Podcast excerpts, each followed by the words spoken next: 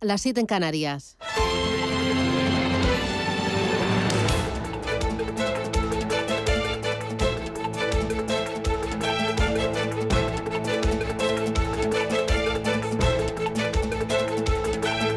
Capital Intereconomía, con Susana Criado.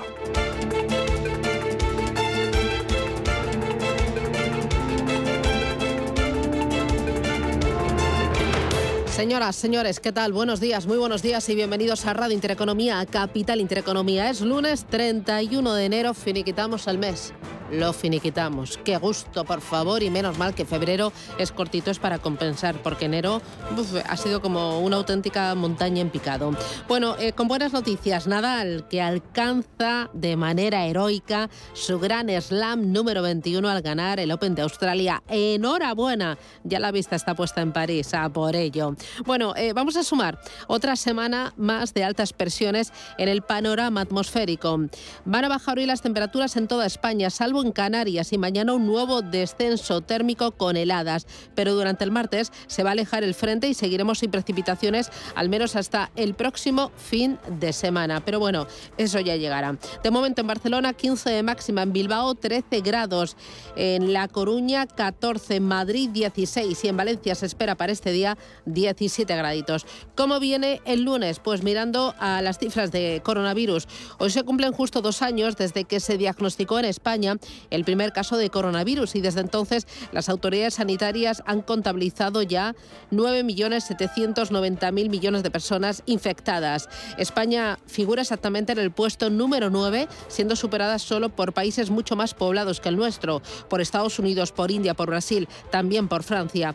Otra de las comparativas en las que tampoco sale bien parado nuestro país es el referente a las muertes. En fallecimientos totales figura en el puesto número 18 del planeta, con 22.966 hasta el pasado viernes. En primer lugar figura Estados Unidos, le sigue Brasil y en tercer lugar Italia. En decesos por cada millón de habitantes, España aparece en el puesto número 39. En lo que es puramente economía, en los mercados financieros, bueno, pues eh, eh, pendiente esta semana otra vez de resultados empresariales, de bancos centrales y lo que vimos el viernes pasado fue una descoordinación en los mercados europeos y norteamericanos. Las bolsas del viejo continente cerraron en rojo, bajo la presión de las ventas y las dudas del mercado respecto a los datos macroeconómicos de Alemania, la política monetaria y la tensión en la frontera entre Ucrania y Rusia. Estados Unidos, sin embargo, aprovechó el impulso bursátil de Apple tras sus buenos resultados empresariales y aupó otros muchos grandes valores, Alphabet, Microsoft, Meta, Netflix, Amazon. La verdad es que el viernes pasado volaron. La renta fija en un momento de subidas de tipos no es un activo en el que estar, pero los inversores tienen clara su estrategia en este activo.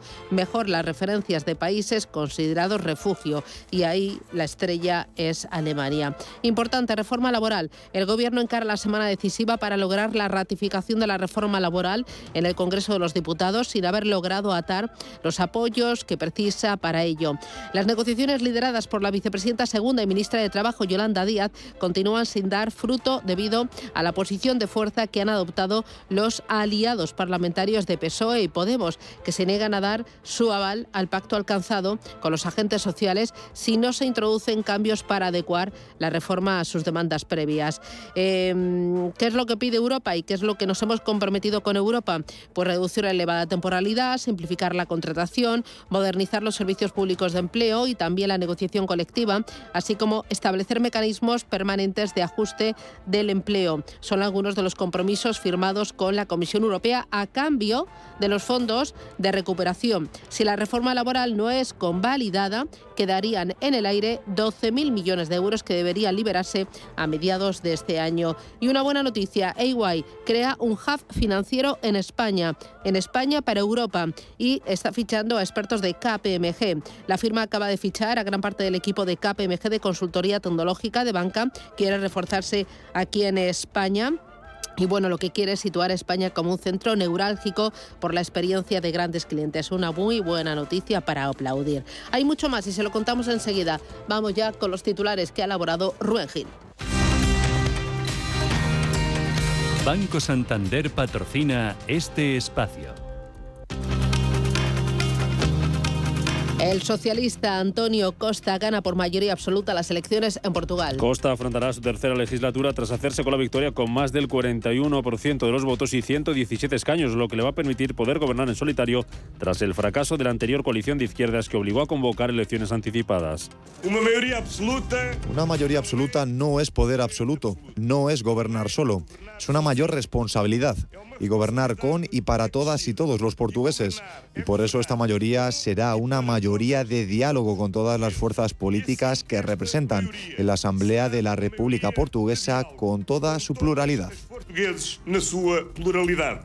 El Consejo de Seguridad de la ONU se reúne hoy para analizar la situación en Ucrania. A petición de Washington y en contra de Rusia, que califica la convocatoria como un vergonzoso truco de relaciones públicas. La tensión en Ucrania provocaba que las bolsas europeas cerraran la semana pasada con caídas de entre un 1 y un 2%. Las bolsas comienzan esta semana con ganancias pendientes de los bancos centrales. Porque tras la reunión de la Reserva Federal de la semana pasada, que apunta a una retirada de estímulos en marzo, este jueves van a celebrar reuniones sobre tipos de interés el Banco Central Europeo y también el Banco de Inglaterra. Tenemos esta mañana los futuros en Estados Unidos subiendo ligeramente, lo hace menos de un 0,1%. En las plazas asiáticas tenemos también mayoría de ganancias con Shanghái y Hong Kong hoy cerradas por festivo, el Nikkei de Tokio subiendo más de un 1%. Allí hemos conocido que la producción industrial en Japón subió un 5,8% en 2021. Números verdes también en la bolsa india que se revaloriza más de un 1,5%.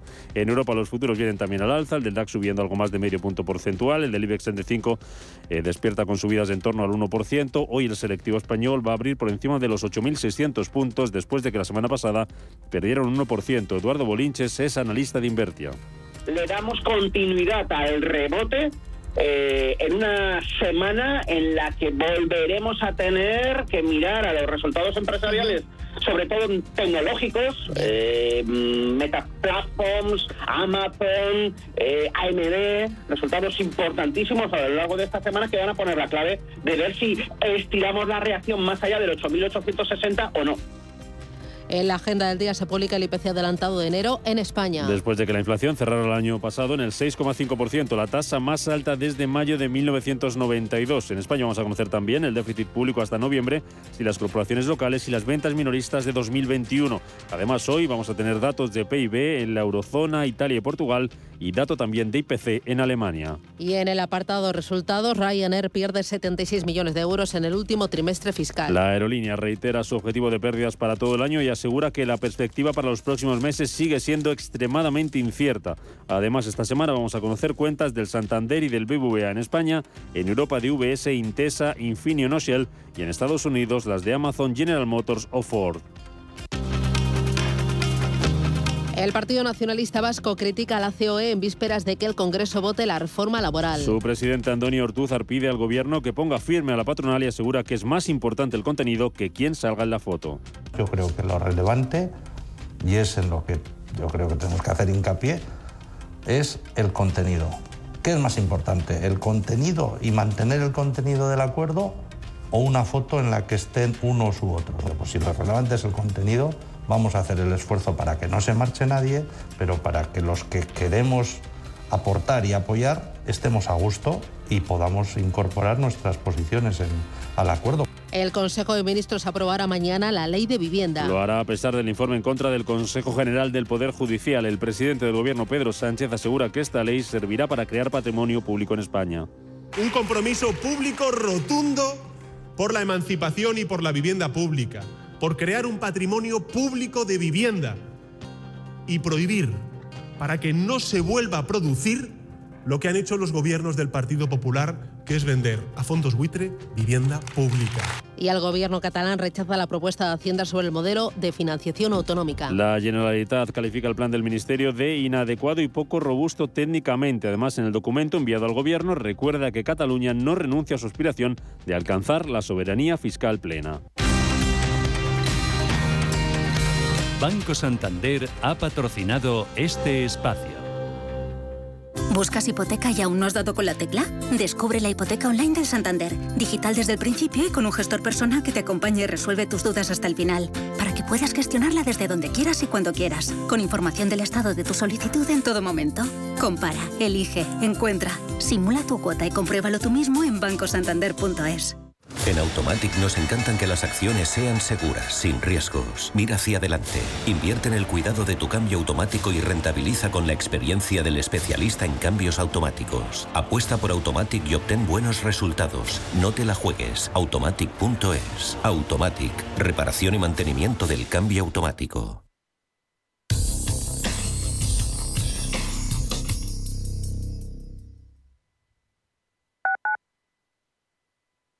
¿Eres una empresa o un particular con interés en la inversión en criptodivisas? CoinMotion es la primera compañía europea registrada oficialmente como proveedor de servicios de criptomonedas y con licencia de medios de pago. CoinMotion ofrece cuentas remuneradas, facilita soluciones de custodia segura de criptomonedas y servicios exclusivos para clientes de banca privada. Conócenos en coinmotion.com. Invertir en criptomonedas requiere un mínimo de formación para evitar riesgos.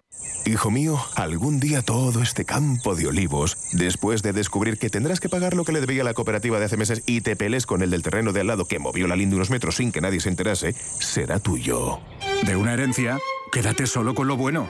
El resto, déjaselo a Eritae, expertos en gestionar herencias por solo 999 euros. Eritae.es.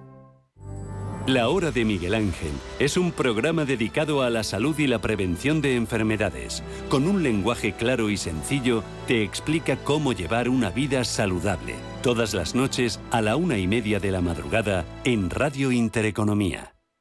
WeCity es la más reciente e innovadora plataforma de inversión inmobiliaria. En WeCity podrás invertir en las mejores oportunidades inmobiliarias y diversificar tus ahorros de manera fácil, rápida y segura. Entra hoy en wecity.io e invierte en un solo clic. O si prefieres, llama al número 679 667 623 y te ayudaremos. ¿Sabías que diariamente estamos expuestos a agentes oxidantes responsables de nuestro envejecimiento? Sirtuvid, de Laboratorio Sanroch, es un complemento alimenticio a base de los más potentes antioxidantes conocidos. Contiene coenzima Q10, resveratrol, ácido alfa-lipoico y vitaminas A, C y E que ayudan a protegernos del envejecimiento celular, contribuyendo a la protección de las células frente al daño oxidativo. Sirtuvid, de Laboratorio Sanroch, porque tú eres lo primero.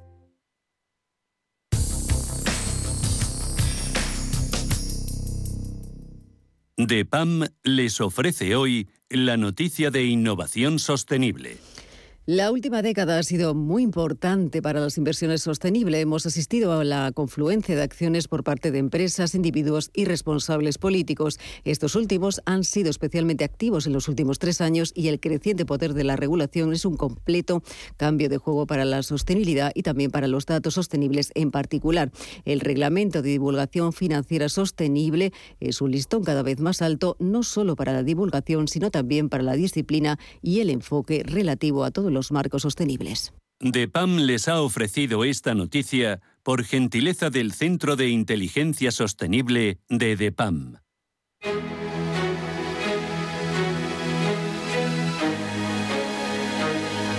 En Radio Intereconomía, la tertulia capital con Susana Criado.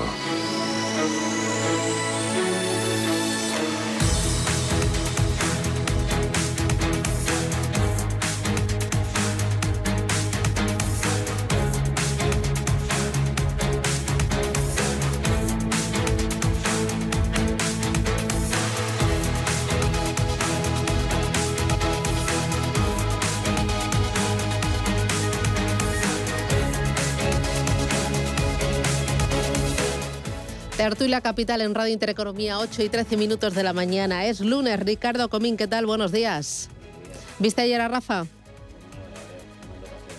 ¿Sufriste? ¿Sufriste? No, yo creo que este chico me ha quitado años de vida, pero lo, lo disfruto muchísimo. La verdad es que es un fuera de serie Bueno, absoluto. es, es un auténtico crack. Ricardo Comín es director comercial en Bontobel para Iberia y Latinoamérica. Inés del Molino, ¿qué tal? ¿Cómo vas? Pues muy bien, también sufriendo un poquito con Nadal, pero bien. Ah, un poquito, oye, ¿y por lo demás tu fin de semana? Muy tranquilo, mucho, muy buen tiempo, la verdad es que muy primaveral y aprovechando a tope el sol. Inés del Molino es directora de cuentas de Schroders. Nicolás eh, da Rosa, ¿qué tal? ¿Cómo vas? Sí, hola, muy buenos días. Con Nadal, ¿no? Yo creo que fue el único en España eh, en no haber visto el partido. O sea, lo tengo pendiente. ¿Te quedaste dormido o qué? ¿Qué Me pasó? quedé ¿Qué con las niñas fuera, fuera de Ah. casa. Bueno, pero uno se puede conectar con el móvil. No, no, lo, lo tengo pendiente. Ah, vale, vale, Tengo vale, que buscar vale. cuatro horas y media en una tarde. le, le veo aquí sufriendo, ¿eh? Le veo aquí sufriendo. Un ratillo.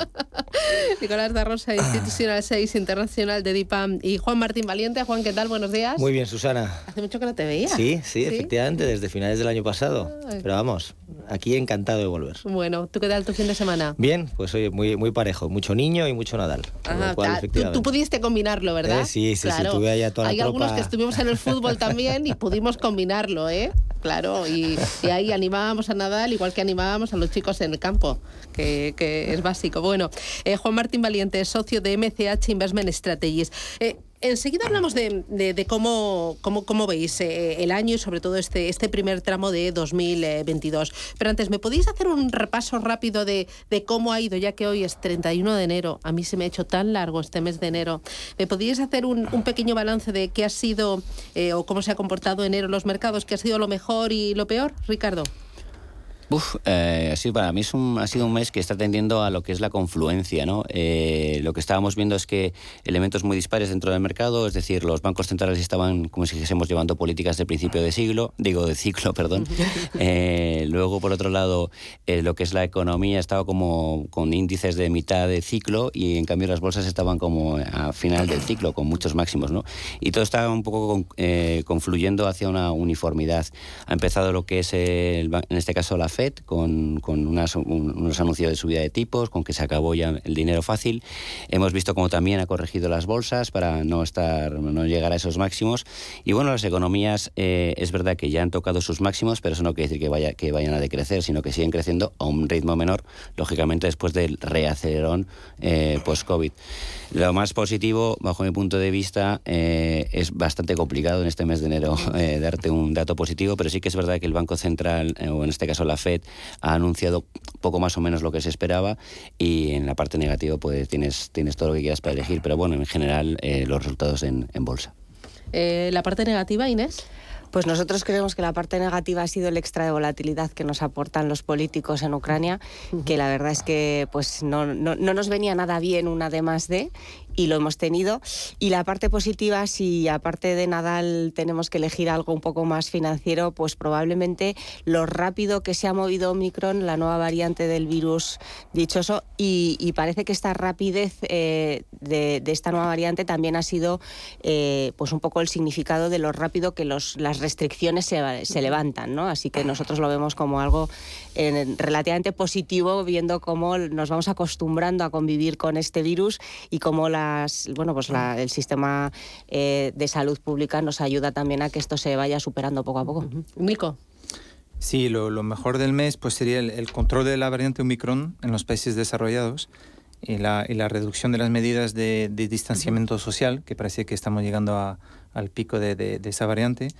Y, y también, pues, lo, lo- hasta ahora los buenos y sólidos resultados empresariales en general. Y lo peor sería la escalada de la tensión en Ucrania, o sea, todo el tema geopolítico, y también, pues, el cambio de tono de, de la Fed con sus consecuencias en los mercados para, para controlar la inflación. Juan, tú lo tienes más complicado. Yo lo tengo más complicado, sí, para añadir algo. Eh, te añadiría simplemente que nosotros de los riesgos un poco que preveíamos de, de comienzo de año, eh, bueno, para mí la parte positiva es que eh, hemos mitigado eh, COVID, como estamos comentando aquí. También hemos mitigado el hecho de que las políticas centrales, oye, pues por fin están dando un cambio de rumbo, lo cual para nosotros sí que es positivo. Y también yo añadiría China, es decir, nosotros a final de año veíamos cierta preocupación, eh, bueno, la situación que teníamos allí, no solo por el tema inmobiliario, sino también oye, por esta política un poco de COVID cero, de, de cierre de ciudades en cuanto hay casos, pero parece que la flexibilidad del Banco Central chino está ayudando a que bueno, pues la sangre no llegue al río y que la foto de, de Asia para nosotros se esté clarificando. Por la parte negativa, pues efectivamente, tenemos esta escala de tensiones, era nuestro cuarto riesgo que preveíamos de, de comienzo de año y eh, sin la esperanza, si quieres luego podemos un poco entrar más en detalle, de que se vaya a materializar una guerra en- a gran escala en, la zona de Europa del Este, bueno, pues obviamente tenemos la volatilidad. Eh, oye, vamos a ir con ese tema porque parece que es el que ha entrado fuerte en los mercados financieros. Eh, ¿Cómo lo veis? ¿Cuánta más volatilidad puede, puede chutarle a, los principales activos? ¿Lo veis como el gran riesgo de al menos esta primera parte del año? Bueno, el gran riesgo eh, es por todas las consecuencias que puede llevar, ¿no? sobre todo en el tema energético, porque al final tenemos no podemos olvidar la dependencia que tiene Europa y algunos países europeos en concreto de toda la energía que nos proviene de, de, la zona y, el incremento en los precios que esta tensión nos puede acarrear, pues no ayuda a la inflación, por lo tanto tampoco ayuda a que los bancos centrales puedan llevar una pauta más o menos tranquila de, de subida de tipos, etcétera. Entonces, esa volatilidad que nos genera Ucrania eh, respecto a los activos, es verdad que nosotros no hemos visto que los diferenciales de crédito se hayan movido como en otras crisis, pero sí que es verdad que en cuanto a determinados, determinadas materias primas, eh, petróleo, energía, gas, etcétera, sí que podemos ver cómo tiene consecuencias eh, por, ese incremento de inflación, que tampoco tenemos la inflación relajadita, entonces tampoco ayuda. De manera que, nosotros lo vemos más por ahí, la posible tensión en el mercado. Sí, lo que añade Ucrania pues es, eh, es preocupaciones, genera incertidumbre, nerviosismo. Al final es una variante que no, que no dominamos, no, no, no podemos, estamos totalmente pendientes de las noticias eh, y eso se traduce por más volatilidad a corto plazo. ¿no? Aunque es verdad que o sea, nosotros pensamos que es poco probable que, que, que, todo eso se traduzca en un conflicto. Ahora, si hay conflicto, evidentemente, pues ahí habrá un impacto negativo en las bolsas y ahí se dispararán los activos de, considerados como refugio, como puede ser pues, eh, el dólar, el oro, el, el bund o, el, o el bono americano. Bueno, fíjate, nosotros, eh, una de las gestoras que, representamos, eh, tiene sede en, Noruega, fue la primera gestora, East Capital, que, empezó a gestionar bolsa rusa hace más de 26 años, con lo cual tienen sede en Moscú y hablamos mucho con ellos. Y lo que más nos llama la atención es que lo que nos trasladan es que a nivel local la prensa rusa no está preparando a la población realmente para un conflicto a gran escala, con lo cual digamos que es lo que nos deja tranquilos en cuanto a que, oye, pues no deberíamos eh, llegar a tener una, tensión mucho más allá de la que estamos viviendo estos días. Es verdad que, que se debería llegar a un acuerdo en el cual, pues la OTAN digamos que tácitamente no diga que Ucrania va a llegar a entrar y que en este sentido pues que quizás Putin haga ciertos movimientos bueno pues de tensionamiento de la frontera pero si Rusia a nivel local no está preparando a su gente realmente para un conflicto a gran escala yo creo que realmente no deberíamos pasar de lo que estamos viviendo estos días y por lo tanto pues un cierto rebote deberíamos verlo las semanas próximas. Oye me estáis tranquilizando ¿tú Ricardo? bueno eh, parece además hablando sobre todo de Rusia parece una partida de ajedrez no más que más que otra cosa. Pero es verdad que muchas veces no sabes las partidas de ajedrez cómo pueden llegar a terminar. Tiene todo el sentido lo que estaban diciendo, en este caso mis colegas, que lo normal es que no lleguemos a, mayores, pero mientras tanto lo que estamos en Bontobel es un poco eh, vigilando muy de cerca todo aquello que puede estar, eh, en, puede tener cierta ligazón con todo esto, ¿no? desde lo que es la parte más energética, el petróleo, todo lo demás, hasta algunas compañías que podamos tener en, algunas de las carteras, que pueden ser ucranianas o pueden ser eh, rusas. Es verdad que son posiciones muy, muy pequeñas, pero bueno, hay que ir viéndolo. Y la verdad es que hacer previsiones es tremendamente complicado. Lo mejor es seguir todo día a día y, bueno, y esperar que, al final eh, todo, todo el mundo entre en razón. Me voy a ir a la primera parada publicitaria. A la vuelta vamos con bancos centrales. Parece que el mercado descuenta en Estados Unidos hasta cinco subidas de tipos de interés. En Europa parece que el ritmo es otro, mucho más pausado. Y en eh, China, como decía Juan, pues las políticas monetarias van en sentido contrario, en el estimular más a la economía. Eh, ¿Existe el riesgo de que los bancos centrales se equivoquen? Eh, en el timing de las subidas?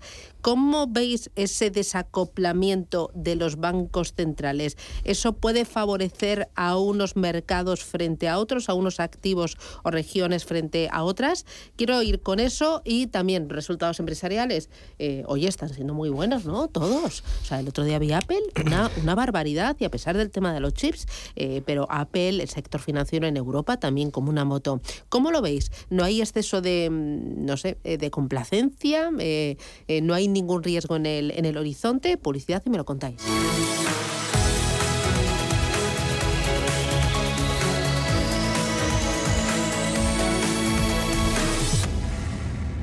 DEPAM Gestión activa. Pioneros e innovadores en inversión sostenible. 20 años de experiencia en inversión responsable respaldan el compromiso de DEPAM como actor sostenible. En nuestro Centro de Inteligencia Sostenible compartimos nuestro conocimiento sobre esta tendencia estructural en el mundo de la inversión y las finanzas. DEPAM ASG Ilustrado. Conócenos en depamfans.com.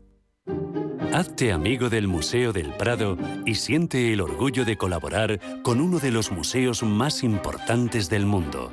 Más información en amigosmuseoprado.org. ¿Qué es decir la verdad? Es ser valiente, estar seguro de uno mismo, ser fiel a tus principios. Soy Víctor Álvaro González, fundador de Nextstep. Nextstep le ayuda a mejorar la rentabilidad de sus inversiones, sea cual sea su patrimonio y sin tener que cambiar de banco. Infórmese en decimosloquepensamos.com. Nextstep, su asesor financiero independiente. ¿Quieres saber más acerca del hidrógeno? H2 Intereconomía te cuenta las últimas novedades, avances tecnológicos y entrevistas de interés sobre este medio energético. Los martes, de 11 y media a 12 de la mañana, H2 Intereconomía, presentado por Rubén Gil, tu espacio semanal sobre el hidrógeno. Porque en Radio Intereconomía apostamos por el sector energético y la energía limpia.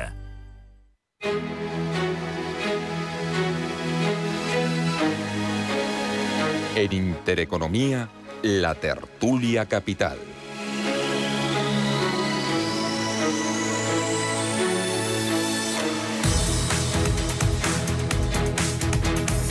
Oye, bancos centrales, ¿existe la posibilidad de que la Reserva Federal de Estados Unidos se equivoque en el ritmo de subidas, que se precipite? Porque no sé si ahora lo de Ucrania debería un poco hacérselo pensar, ¿no? Porque si esto se incrementa y hay más tensión en la zona de Ucrania, eso va a significar un, un, una ralentización o un menor crecimiento de la economía europea y pues tensión de la economía mundial. No, no sé cómo lo veis, Nico. Bueno, lo, los mercados parecen que están descontando un escenario de en un endurecimiento muy agresivo por parte de la, la Reserva Federal. Cinco subidas, ¿no? Sí, algunos hablan tres. hasta sí, algunos hablan hasta hasta cinco subidas. Es verdad que, o sea, reducir rápidamente las políticas monetarias tiene como consecuencia pues un endurecimiento de la, de la financiación y eso provoca una ralentización de la actividad económica. Mientras que si se hace de manera progresiva, pues los mercados tienen tiempo de incorporar la información y, y evitar correcciones. ¿no? Pero la Fed hasta ahora eh, siempre ha sido muy transparente, siempre ha comunicado muy bien, eh, nos está preparando, eh, tenemos acceso a los detalles de sus reuniones. O sea que mm, pensamos que no, no, no, no, no va a haber... em, no va a haber equivocación por ese lado.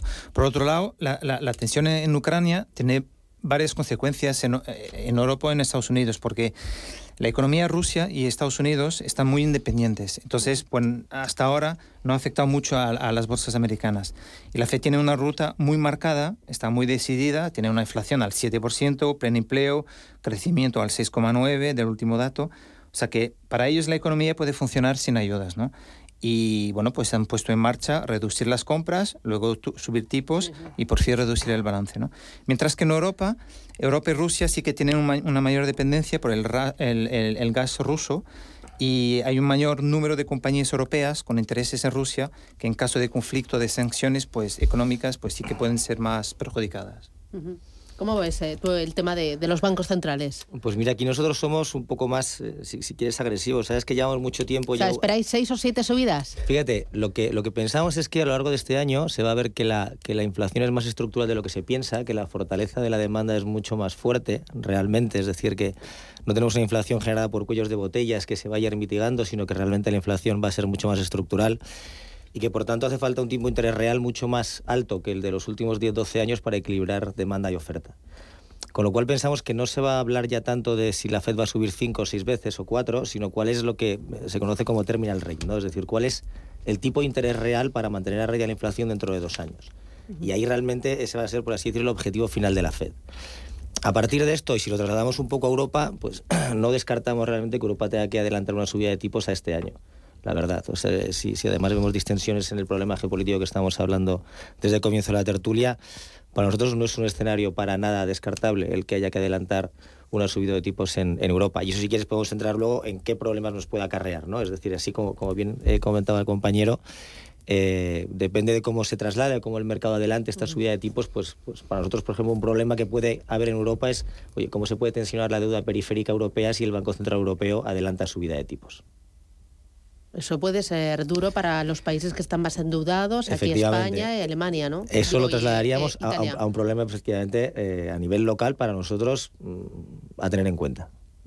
¿Cómo lo ves, Ricardo? Bueno, eh, eh, nosotros en Fontobel eh, eh, es verdad que lo que más nos puede llegar a preocupar es eh, la foto final, es decir, puede, dependiendo de cómo sea, que sean 5, 4, 3 o 6, eh, lo que nos preocupa realmente es eh, en cuánto manejar los tipos en Norteamérica a cierre de año y en cuánto puede estar el bono el bono a 10 años.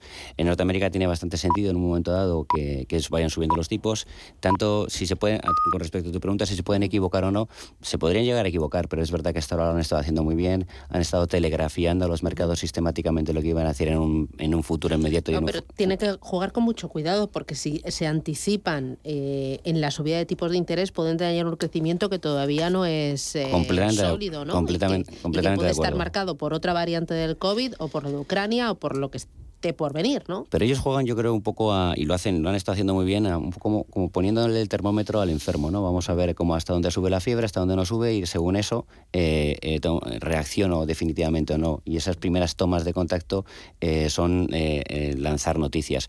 Por la parte europea, no creemos que suban los tipos en, en este año. Es verdad que están, van a hacer un, un- un- un recorte importante de ayuda. Estamos hablando del PEP, son 70.000 millones al mes. A partir de abril se, deja de, se dejan de comprar 70.000 millones al mes de deuda.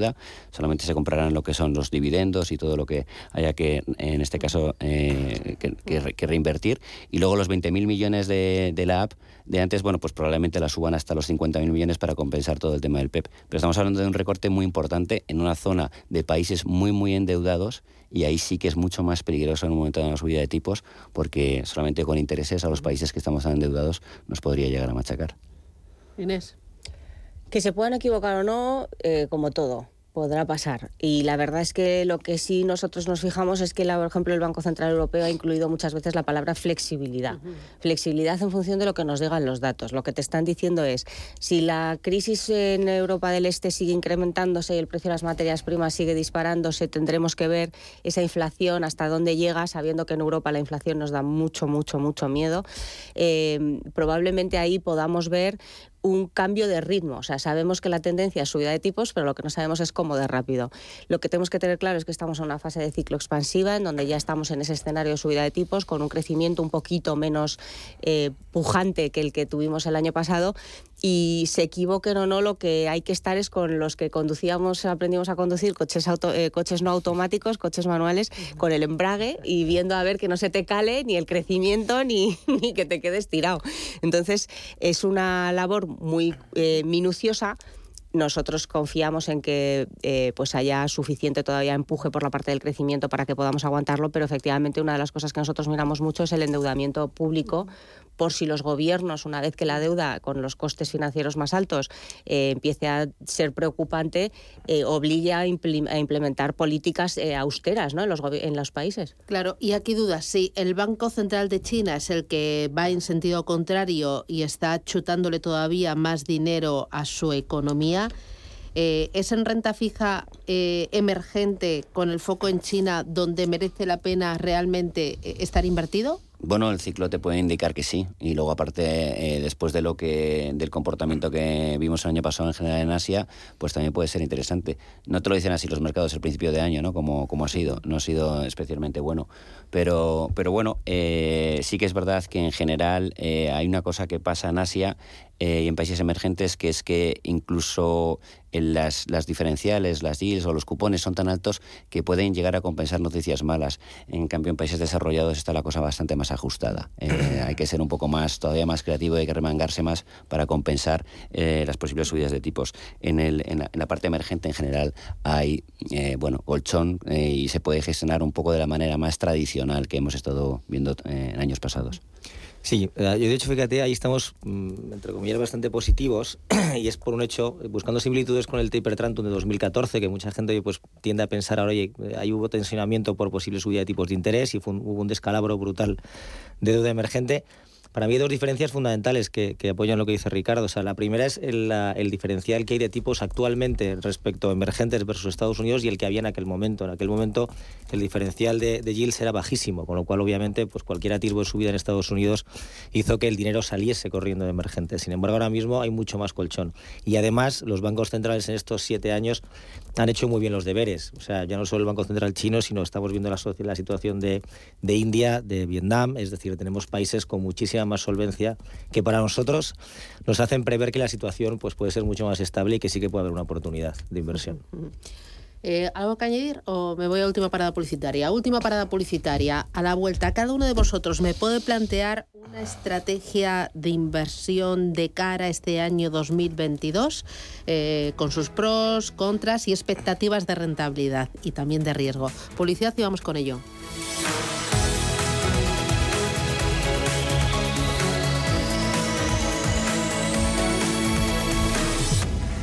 Más es obtener siempre la mayor rentabilidad posible para nuestros clientes.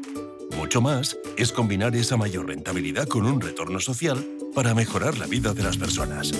En Renta 4 Banco queremos ofrecerte mucho más. Por eso evolucionamos, para que no tengas que elegir. Más rentable, más sostenible. Renta 4 Banco. ¿Quieres más? Ser una empresa Red Infinity es disfrutar de la mejor conexión de fibra, es tener voz y datos ilimitados, es contar con centralita virtual para no fallar nunca. Porque nada puede parar tu empresa, con Red Infinity disfruta de todo eso y mucho más, ahora con un 30% de descuento. Llama gratis al 1500. Vodafone Business. Together we can. Invierte en las 100 mejores compañías del SP500. GES Consult Good Governance Renta Variable USA. GES Consult Good Governance te permite invertir de forma inteligente en el SP500. El fondo, a través de un modelo, selecciona las 100 empresas con mejor gobierno corporativo del SP500. Compañías que han demostrado ser las más rentables. Consulta nuestra web gesconsult.com. GESConsult, gestora social socialmente responsable especializada en la gestión de patrimonios desde 1983. Los miércoles de una y media a dos de la tarde, Foro Empresas CEO, centrados en la organización. Proponemos consejos y soluciones para optimizar recursos y operativas al alcance de todos los que dirigen o son responsables de empresa. Los miércoles a la una y media de la tarde en Radio Intereconomía, Foro Empresas CEO.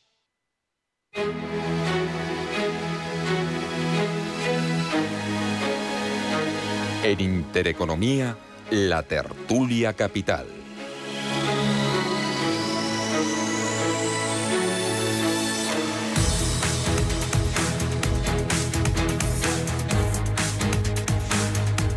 Enseguida os pido eh, una estrategia de inversión de cara a este año 2022, pero antes nos quedaba en el tintero tema resultados empresariales. Nico, ¿están siendo muy buenos? ¿Demasiado buenos? Bueno, en Depamos seguimos, eh, estamos positivos. vemos con los resultados empresariales, eh, o sea, 80% de lo que ha salido hasta ahora um, pues han batido expectativas. Em, esperamos crecimientos en beneficios por acción, aunque a un ritmo menor de los últimos trimestres.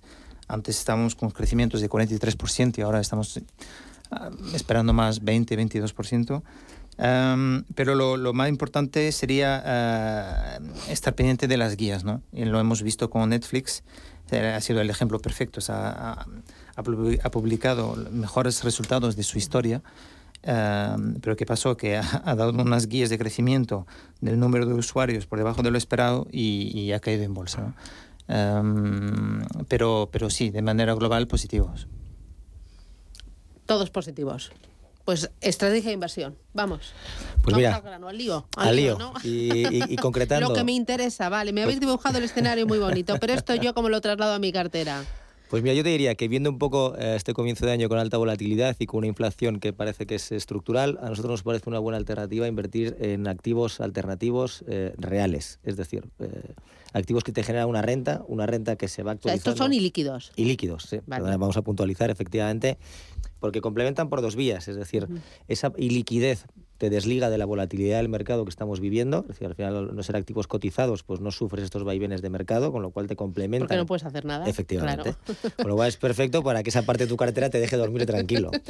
Y entonces ya tienes la otra parte, por así decirlo, ligada a- al día a día. Entonces, bueno, esta descorrelación con mercados reales en un, un entorno de alta volatilidad nos parece que compensa muy bien y que ayuda a una cartera. Y por otro lado, son activos, cuando hablamos de activos reales, hablamos de activos inmobiliarios, activos de transporte, activos de infraestructuras, que son activos que tienen un, un hecheo, una cobertura natural hacia la inflación. Es decir, al final, esos cupones que tú vas recibiendo, pues tienen una actualización natural frente a inflación, con lo cual un entorno de alta volatilidad, con inflación estructural, pues nos parece que es un complemento muy bueno para la cartera que compensa esa ligera prima de liquidez. Eh, este tipo de vehículos eh, son ilíquidos por 3, 5, 7 años. ¿Por cuánto tiempo es lo normal? Eh, hay diferentes vías, es decir, no hay, no hay una media. Es decir, podemos hablar, nunca te va a ser un año, es muy complicado, porque al final lo que necesitas es una generación de renta y que el, y que el vehículo, por así decirlo, tenga una cierta revalorización. Nosotros, por ejemplo, estamos viendo y valorando vehículos mínimo cuatro años. Te diría que mínimo menos de cuatro años es complicado encontrar vehículos que realmente el binomio eh, y liquidez versus beneficio de la cartera sea rentable. Y de ahí hasta diez años. Claro. ¿Y cuál es el beneficio que yo debo esperar eh, como ahorrador?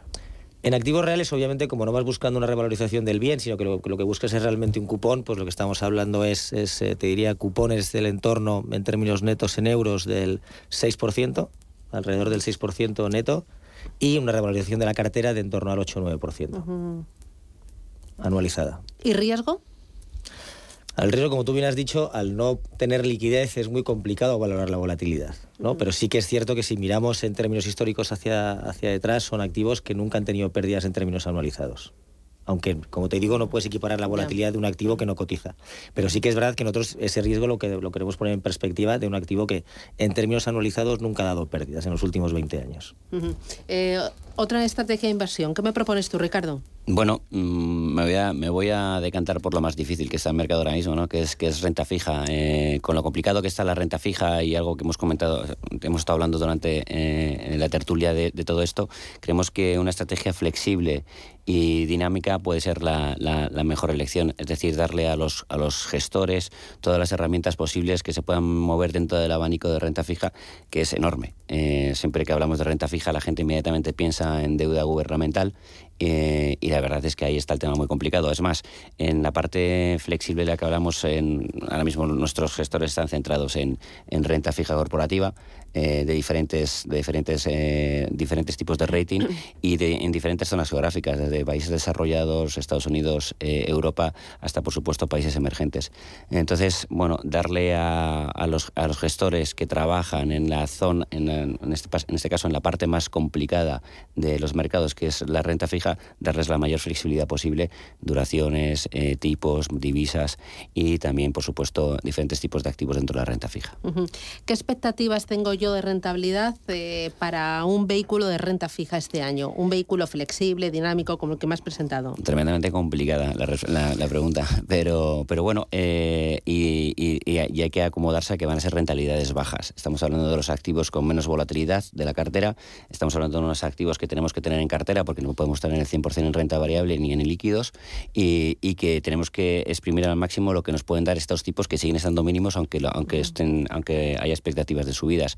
Yo creo que si, si podemos estar hablando en, países desarrollados y con un rating en torno a la triple B o una sola A en torno al 2% a cierre de año, eh, yo terminaría bastante satisfecho, dos, dos y poco, eh, estaría bastante satisfecho. Pero ahí pierdes dinero eh, frente a la inflación, ¿no? Eh, sí, eh, ahora mismo, tal y como está ahora mismo la inflación, sí, también creemos que la inflación ha tocado máximos y que poco a poco irá corrigiendo. Eh, no estamos diciendo que no vaya a haber inflación durante este año, pero que va a ser una inflación desde luego menor que la que hemos vivido en el último año. Aún así, hay que tener renta fija en cartera. O no podemos decir, oye, pues durante tres años o hasta que la inflación esté así, mm, nos ventilamos la renta fija, ¿para qué? Lo que hay que hacer en cartera es ser fiel a tu perfil de inversor. Eh, sea, vengan como vengan los mercados. Si tú tienes un perfil conservador, no te líes, no, porque mañana se, se lía finalmente en Ucrania o cualquier tipo de mala noticia, la volatilidad se dispara y tú no estás preparado para esa volatilidad. Tienes que ser eh, fiel a tu perfil de inversor para poder dormir lo mejor posible, para poder descansar lo mejor posible y obtener las rentabilidades que tú te has puesto como objetivo. Eh, no, no creo que haya que cambiar la cartera eh, al calor de los, de los números ni de las expectativas de rentabilidad. Las carteras hay que construirlas como mínimo a 3-5 años. Porque ahora por ejemplo, con el tema de Ucrania y la volatilidad que ha, dado a los mercados de la renta variable, sí que se ha visto que ha habido dinero que ha acudido, ha salido de la renta variable y ha acudido a la renta fija en busca de refugio. Es un activo refugio, es un activo en el que la, gente trata de, ir allí a la, a la, espera de poder volver a, la renta variable cuando toque. Y además el movimiento es rápido. Y si encima estamos hablando de un año en el que pueden subir los tipos, bueno, a lo mejor eh, hay algún punto del año en el que empieza a ir más rápido el dinero de vuelta a la renta fija de lo que hemos, de lo que podíamos llegar a prever. Y como no lo sabemos, construye tu cartera de manera estructural en el largo plazo y de acuerdo a tu perfil de inversor. Inés, propuesta de inversión para este 2022. Alternativos líquidos. A ver. ¿Esto qué es? ¿Esto qué es lo que es? Bueno, eh, nosotros creemos que el 2022 va a ser un año, como hemos comentado, lleno de retos y una forma de enfrentarnos a esos retos es de una con una cartera diversificada. Eh, que no nos eh, ancle a ningún mercado, es decir, lo que podríamos decir estar al margen de los movimientos del mercado, market neutral, que suelen llamar en inglés. Y lo que también creemos que es muy importante es poder tener la flexibilidad de cambiarnos entre distintas estrategias, es decir, aquellas estrategias que están dando mejores oportunidades, eh, que sean las que puedan nutrir la cartera en ese momento. Por lo tanto, flexibilidad dentro de qué estrategias tener dentro de la cartera. Así que tendríamos un, un fondo al margen de los movimientos del mercado, de los vaivenes del mercado, flexible y capaz de tener eh, cintura para poder capear los temporales en distintos momentos. Eh, nosotros lo gestionamos de la forma desde que, creemos que ahora mismo hay que tener, que es vigilando mucho la volatilidad, volatilidades muy bajitas, por debajo del 4%, eh, intentando no tener ningún sesgo hacia ningún tipo de estilo, por lo tanto tampoco estamos casándonos ni con si es momento más de value, de growth o etcétera, y lo que creemos es que es un buen colchón para poder tener las carteras independientemente luego que luego tácticamente puedas adoptar posiciones más fuertes en alguna estrategia. ¿Qué son eh, alternativos líquidos? Pues es una estrategia que no tiene, por así decirlo, un anclaje a un mercado en concreto, es decir, va un poco más por libre y además al ser líquido quiero decir que tiene una liquidez diaria, es decir, es un fondo de inversión normal y corriente que se puede comprar y se puede, se puede suscribir y se puede vender de día a día. Con lo que... ¿Pero invierte en qué activos? En... en ese caso, el que yo te estoy comentando invierte tanto en renta fija como en renta variable, como en materias primas como en infraestructuras, como en cualquier tipo de activo Pero financiero. cotizadas. Cotizado, efectivamente. Juan comentaba que su, su, estrategia era no cotizados, con lo cual están un poco más todavía al margen del mercado y en este caso nosotros sí que estamos en estrategias cotizadas, pero cubriendo el riesgo a mercado. Claro, ¿y hay expectativas de rentabilidad? Bueno, pues eh, positivas. Eh, si te comparas con lo que hicimos el año pasado en rentas variables, te quedas por detrás porque aquí estamos mirando más la volatilidad, pero también es verdad que en momentos de corrección este te salva las castañas y no te comes la corrección de mercado. Por lo tanto, ahí tienes que ver si estás esperando un año con mucha volatilidad y lo que quieres es un camino más suave o si lo que quieres es poner las dos mejillas, llevártelo todo puesto, pero para subidas y recuperaciones. Ya, pero expectativas es un 6, es un 8, es un 3. Entre el 4 y el 6% podríamos... Eh... Vale. Nico, tu turno. Dame otra, otra estrategia para este año. Sí, en DEPAM, bueno, seguimos con los, con los líquidos, los activos líquidos. Eh, nosotros más, eh, sería más eh, mercado multitemático global, mirando quizás más este año para Europa y eso sí, la clave es el estilo, el estilo blend, o sea, eh, en el que la cartera están, los títulos de la cartera al final están compuestos por títulos con, con, fuertes crecimientos, márgenes altos, como puede ser la tecnología o la salud, pero combinándolos con títulos más cíclicos, más maduros, con capitalizaciones más grandes, como puede ser pues las financieras, el lujo, la industria, y aprovechando las correcciones que han sido fuertes eh, en, este, en este primer mes dado que bueno, pues ya las, las valoraciones ya han vuelto mucho más atractivas. Y el aspecto ESG. Vale, y ahí, expectativas de rentabilidad. Rentabilidad. Este año estoy muy por el dinero. A ver cuánto, cuánto, cuánto. O sea, yo en teoría soy de largo plazo, pero luego a ver, dime tú cuánto. Un doble dígito bajo. Doble. Uy, esto. doble. O sea, un 11, un 12. sí, señor. Eh, ¿Cómo os gusta no responderme? Eh? ¿Cómo os gusta? Nicolás eh, da Rosa, desde Dipan, Ricardo Comín, desde Bontobel Asset Management, desde mm, y Schroeder, Inés del Molino y Juan Martín Valiente, desde MCH Investment Strategies. Muchas gracias, cuidaros mucho y nos vemos pronto. Un abrazo fuerte y a buenas lunes. Adiós. Chao, chao. Gracias.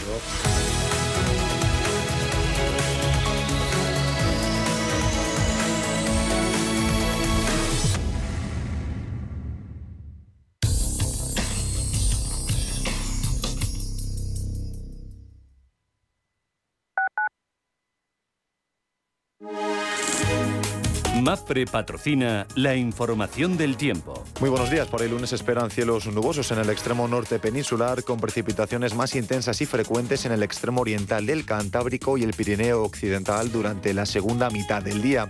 Nubosidad en aumento en el sistema ibérico, con cielos poco nubosos en el resto del país. Las temperaturas máximas bajarán en la mitad norte peninsular y tenderán a subir en la mitad sur del área mediterránea. MAFRE ha patrocinado la información del tiempo.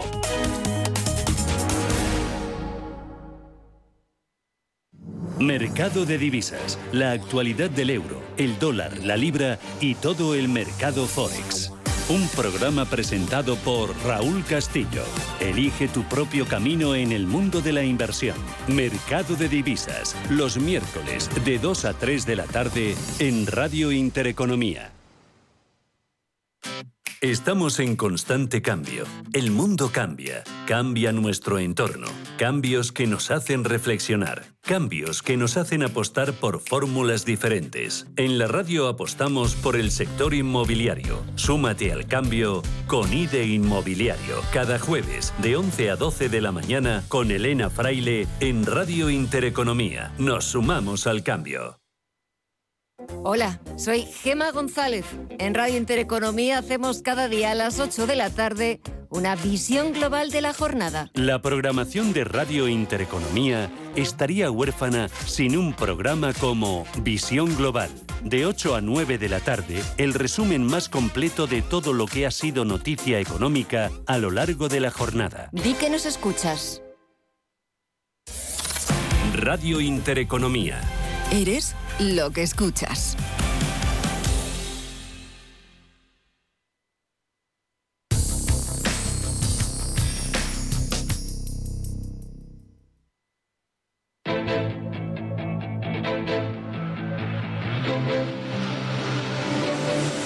Capital Intereconomía. Siempre por delante.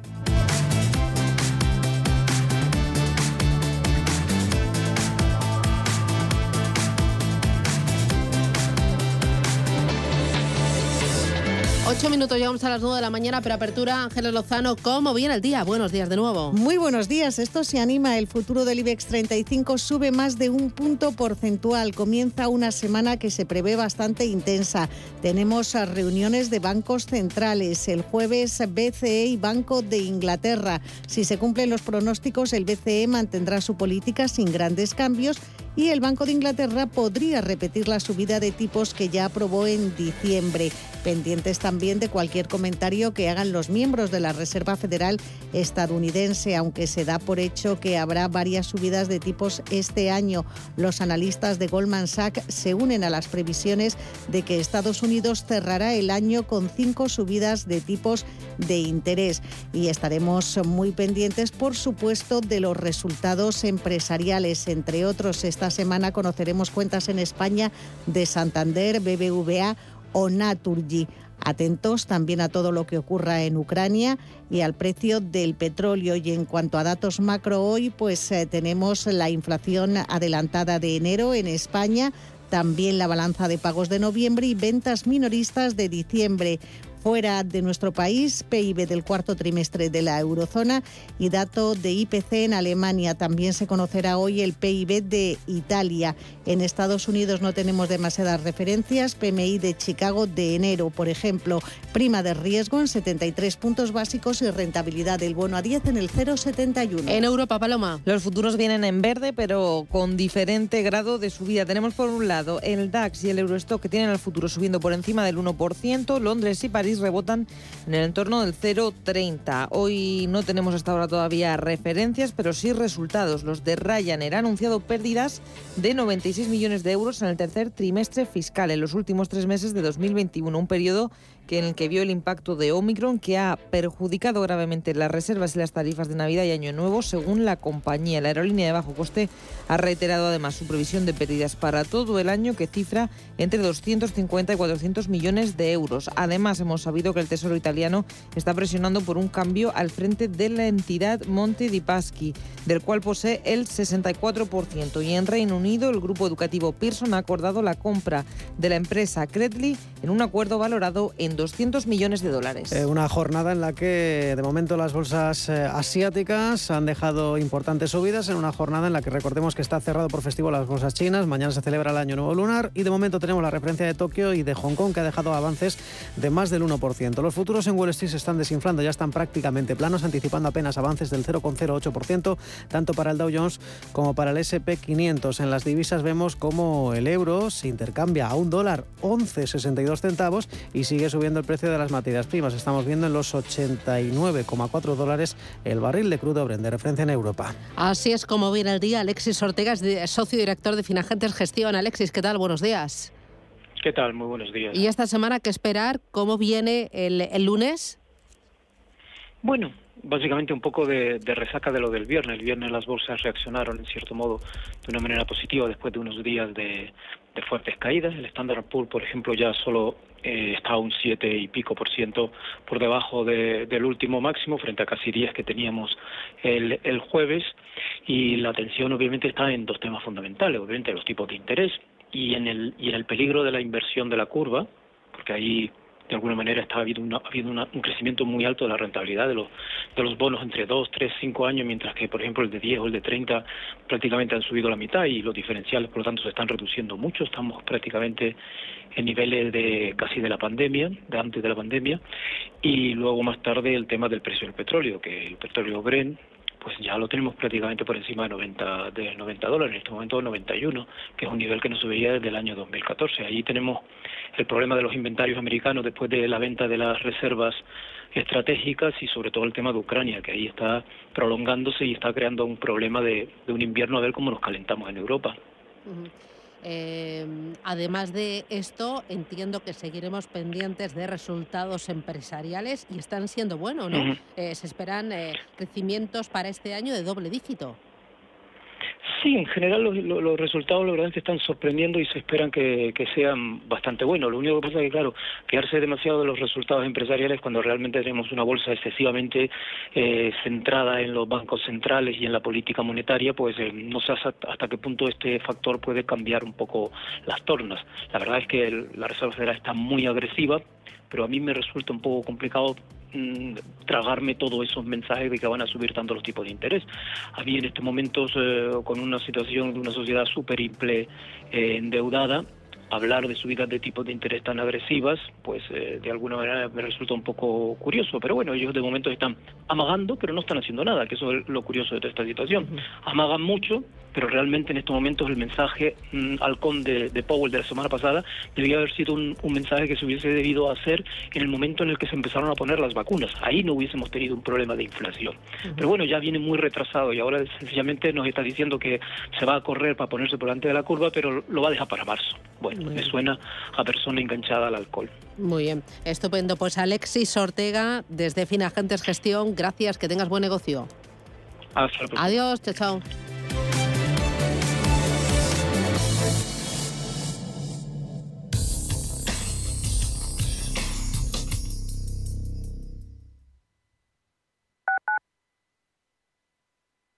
¿Estás buscando un piso para invertir? Entra en inviertis.es. Pisos verificados con inquilino. En Inviertis, haz tu próxima inversión inmobiliaria completamente online. Inviertis, con más de 400 activos con inquilinos en toda España. Rentabilidad inmediata. Inviertis.es. Analiza, compara y oferta. Inviertis, tu inversión inmobiliaria a un clic de distancia.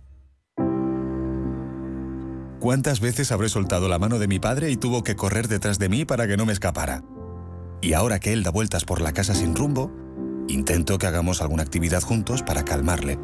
Además sé que no estoy solo. Si necesitas ayuda para el cuidado de una persona mayor en Madrid, confía en la Fundación Atilano Sánchez Sánchez. Protegidos Radio, todos los martes de 2 a 3 de la tarde en Radio Intereconomía con Pedro Gómez, tu director de seguridad. Hablaremos de la prevención, la seguridad y la protección de las familias, el hogar y las empresas. Escúchanos, queremos protegerte. Clínica Oliver y Alcázar. Especialistas en implantes para pacientes con muy poco hueso. Cirugía mínimamente invasiva con prótesis definitiva en un mes como máximo. Diagnóstico gratuito y financiación. Consulte su caso en el 91 564 6686 o a través de la página web oliverialcázar.com. Más de 30 años de experiencia. Cuando sales a tomar algo con amigos, ¿cuál es la ración que siempre se termina antes? No son las croquetas ni las patatas bravas, es el jamón. Yo lo tengo claro. Si buscas el mejor jamón y un surtido de productos de una calidad excepcional, solo puede ser Don Pal. Para más información no dudes en consultar nuestro sitio web donpal.es. Te esperamos. Don Pal.